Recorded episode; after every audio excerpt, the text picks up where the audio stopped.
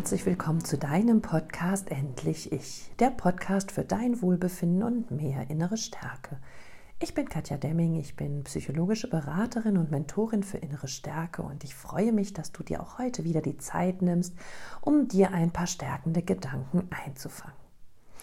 Zunächst möchte ich euch gerne auf etwas aufmerksam machen. Wir sind so viele neue Zuhörer und ähm, ja, so viele neue Abonnenten mittlerweile geworden auf YouTube, aber auch auf Spotify und iTunes und Upspeak, dass ich ja noch einmal gerne darauf aufmerksam machen möchte, dass ich dich gerne kennenlernen würde.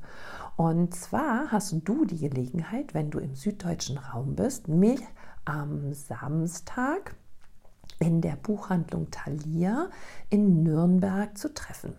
Dort werde ich ab 15 Uhr ein bisschen aus meinem Buch vorlesen, ein bisschen was über Narzissmus und toxische Beziehungen erzählen und vor allem werde ich dir deine Fragen beantworten oder auch dein Buch signieren, wenn du vorbeikommst.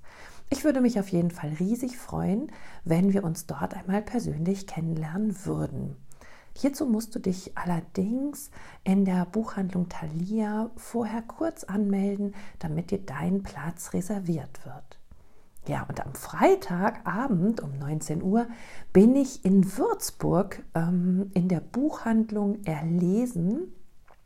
Und auch dort werde ich aus meinem Buch vorlesen und ja, ein bisschen mit dir über toxische Beziehungen plaudern und mein Wissen an dich weitergeben, wenn du dabei bist.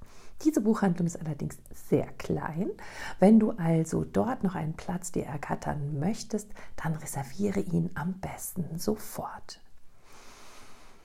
Die genauen Adressen und auch die genauen Buchhandlungen, wo ich meine Lesung halte, findest du auf meiner Homepage www.katjademming.com. Also, ich hoffe wirklich, dass wir uns dort am 11. Äh, nee, am 12. November in Würzburg und am 13. November in Nürnberg treffen können. Nun geht es aber los mit dem Podcast. Auch hier gehe ich mit diesem Podcast-Thema auf einen Wunsch ein, den viele, viele, viele neue Hörerinnen und Hörer an mich herangetreten haben. Es ist nämlich so, dass viele sich fragen, Mensch, ist es wirklich so aussichtslos, wenn man in einer toxischen Beziehung ist? Oder gibt es hier tatsächlich auch eine Möglichkeit, innerhalb dieser toxischen Beziehung wirklich glücklich zu werden, beziehungsweise ja eine gute Beziehung führen zu können. Sicherlich lässt sich das nicht pauschal beantworten. Ganz ehrlich, eine richtig vergiftete Beziehung ist einfach eine sehr komplizierte, ja und schwer auszuhaltende Beziehung. Mach bitte deine Überlegungen, ob du in dieser Beziehung bleibst oder nicht, davon abhängig, indem du dich selber fragst, wie gut geht es mir eigentlich in dieser Beziehung. Natürlich hängt der, die Art der Beziehung auch immer vom Grad der Toxizität oder ja, von der Höhe der narzisstischen Anteile des Partners ab. Aber auch hier Schau bitte genau hin, was macht es mit mir? Ist es so, dass ich jeden Tag drauf zahle? Ist es so, dass nur ich immer ja klein beigebe, mich anpasse, mich unterordne? Oder findet das in einem gegenseitigen Geben und Nehmen statt? Ist es vielleicht so, dass der Partner ja mir auch viele schöne Dinge sagt, immer wieder und kontinuierlich? Oder finde ich eigentlich immer mehr ja Demütigungen und Abwertungen seitens meines Partners, die er auf mich überträgt. Ganz oft ist es schwierig, diese ja, Frage ehrlich für sich zu beantworten, weil wir ja häufig in diese Idealisierungsfalle rutschen. Wir versuchen uns eben diese Beziehung oder den narzisstischen Partner, die narzisstische Partnerin so wohlwollend und schön wie möglich zu reden, damit wir bloß nicht in eine Konsequenz gehen müssen. Wir versuchen die Augen vor der Realität zu verschließen, um bloß nicht handeln zu müssen. Diese Angst, den Partner vielleicht aufgeben zu müssen, lähmt einfach. Deshalb versuchen wir einfach drüber hinwegzusehen. Doch wenn du da tatsächlich nicht gesund beibleibst, weil du vielleicht schon körperliche Symptome entwickelt hast, wie Panikattacken, Schlafstörungen, ähm, ja, fehlendes Hungergefühl oder eben, ja, dass du einfach viel zu viel ähm, in dich hineinstopfen musst oder irgendwelche Magenerkrankungen, Rückenerkrankungen oder vielleicht sogar depressive Verstimmungen, dann gibt es einfach keinen Weg mehr zurück.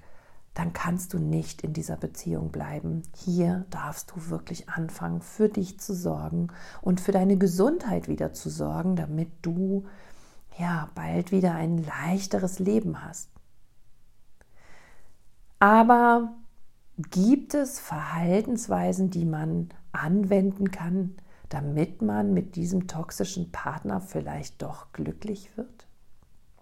Ich persönlich finde es immer sehr schwierig, weil dieser schmale Grat zwischen ich versuche meine Wahrnehmung ihm zu sagen und jetzt ist es doch Kritik so nah beieinander liegen, dass der Narzisst es eben häufig als äh, Kritik versteht und dadurch ja sich beleidigt fühlt, damit nicht umgehen kann und vielleicht wieder eine Diskussion, ein Streit oder irgendeine Manipulationstaktik angewandt wird, damit du diese Sachen in Zukunft nicht mehr machst.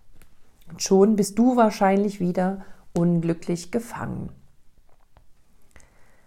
Wenn du in dieser Partnerschaft es so hinbekommst, dass du es mit ihm in Anführungsstrichen aushältst, dann ist sicherlich ein Punkt der, dass du versuchst, bei dir zu bleiben, dass du eben nicht deine Identität aufgibst, dass du eben nicht nur nach seinen oder ihren Bedürfnissen schaust, sondern dass du bei dir in deiner inneren Mitte bleibst und versuchst, auf deine Wünsche, auf deine äh, Bedürfnisse und Träume Rücksicht zu nehmen.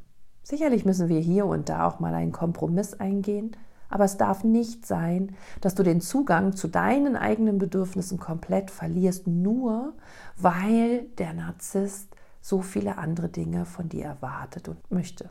Sicher ist auch ganz wichtig, dass du nicht auf die Manipulationsspielchen von ihm eingehst, denn häufig versuchen Narzissten uns zu isolieren. Das heißt, sie reden uns die Familie schlecht, sie werten unsere Freunde ab und jede Minute, die wir mit anderen verbringen, finden sie eben als nutzlos. Und du vielleicht mit der Zeit auch schon, weil du immer es dem Narzissten recht machen möchtest. Wenn du mit dem Narzissten oder der Narzisstin tatsächlich zusammenbleiben möchtest, dann darf der Partner oder die Partnerin nicht der einzige Fokus in deinem Leben sein. Dann solltest du versuchen, deinen Freundeskreis aufrechtzuerhalten und dich regelmäßig mit ihnen zu treffen und ja, schöne Dinge mit ihnen zu erleben. Dann solltest du immer Kontakt zu deiner Familie haben und die Zeiten dort mit ihnen verbringen und wichtige Familienfeste auf jeden Fall weiter aufrechtzuerhalten, auch wenn deine Partnerin dir sagt, nein, da gehe ich nicht hin und ich will auch nicht, dass du da hingehst. Wichtig ist also, dass du versuchst, dir dein eigenes Leben, deine eigene Identität, deine eigenen Bedürfnisse aufrechtzuerhalten. Hier kommt es jetzt wirklich darauf an, wie der Narzisst oder deine Partnerin damit umgehen wird. In vielen Fällen wird das eben nicht zugelassen und du wirst bestraft, wenn du nicht das machst, was sich der andere eben wünscht. Und dann fängst du vielleicht doch ganz schleichend damit an, dich immer mehr aufzugeben. Und das ist einfach ja wahnsinnig traurig und wahnsinnig schwer und dann bist du ganz ganz schnell in dieser Superspirale drin dass du dich eben verlierst. Und wenn ihr meinen Podcast schon länger hört, dann wisst ihr ja, dass auch durch dieses Heiß-Kalt-Spiel des Narzissten in uns eine, ja, eine chemische Abhängigkeit von gewissen hormonellen Schwankungen gelegt wird und dieses als Suchtgefühl in uns stecken bleibt. Das heißt, der Narzisst macht dich süchtig. Und wir alle wissen, aus einer Sucht auszusteigen, ist wahnsinnig schwer, falls man es überhaupt schafft. Das heißt, selbst wenn du von deiner Seite alles gibst und alle diese Dinge, wo ich sage, auf die du achten solltest, für dich versuchst umzusetzen, wird es immer ein Spiel von Liebe und Streit, von Nähe und Distanz, von Kuscheln und Diskussion sein. Und dann passieren in dir automatisch hormonelle Veränderungen, die du gar nicht kognitiv, also mit Leistung deines Mindsets, aufhalten kannst. Du siehst schon, wie schwer es wird, da wirklich kontinuierlich bei sich zu bleiben und für sich zu sorgen. Meines Erachtens, wenn du wirklich mit einem Menschen zusammen bist, der, bist, der hohe narzisstische Anteile in sich trägt, ist eine Beziehung auf Augenhöhe zu führen nicht möglich. Zumal dann der Narzisst ja auch noch seine typischen Phasen durchmacht, diese drei Phasen einer Beziehung, die mit einer wundervollen Lovebombing-Phase beginnt, sich langsam schleichend in die Abwertungsphase entwickelt und der Narzisst dann auch irgendwann mit dir an dem Punkt angekommen ist, wo er für sich die Wegwerfphase eröffnet. Das heißt, früher oder später beschließt der Narzisst selber, diese Beziehung zu beenden, weil sie ihm einfach zu anstrengend oder ja, zu wenig gebend geworden ist. Oder weil er einfach nur für sein Ego mal wieder was Neues braucht und die Bestätigung braucht, dass er auch noch andere Partner im Außen für sich gewinnen kann. Vielleicht hast du bis dahin gekämpft und versuchst, versucht alles richtig zu machen und immer wieder versucht, ja, in deiner Mitte zu bleiben. Und plötzlich ist es tatsächlich so, dass der Narzisst entschließt, dich zu entsorgen.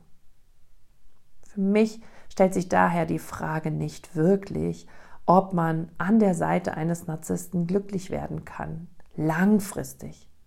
Ehrlicherweise behaupte ich, das geht nicht. Ich glaube, dass wir viel zu viel oder einen viel zu hohen Preis dafür zahlen müssen, um dann am Ende doch belogen, betrogen, hintergangen oder gar weggeworfen zu werden. Ist unser Leben nicht eigentlich viel, viel zu kurz, um das alles auszuhalten? Und haben wir es nicht verdient, eine leichte, glückliche, selbstbestimmte, ja, und freie Beziehung mit einem Menschen zu führen auf Augenhöhe? Ich finde, du hast das verdient. Und ich wünsche dir, dass du immer die Kraft hast, genau hinzuschauen und genau zu analysieren, wie viel Gutes dir diese Beziehung tatsächlich gibt und wie viel du bereit bist hinzunehmen, obwohl es dir schadet und wie viel du tatsächlich ja positives, liebevolles von deinem Partner und deiner Partnerin bekommst.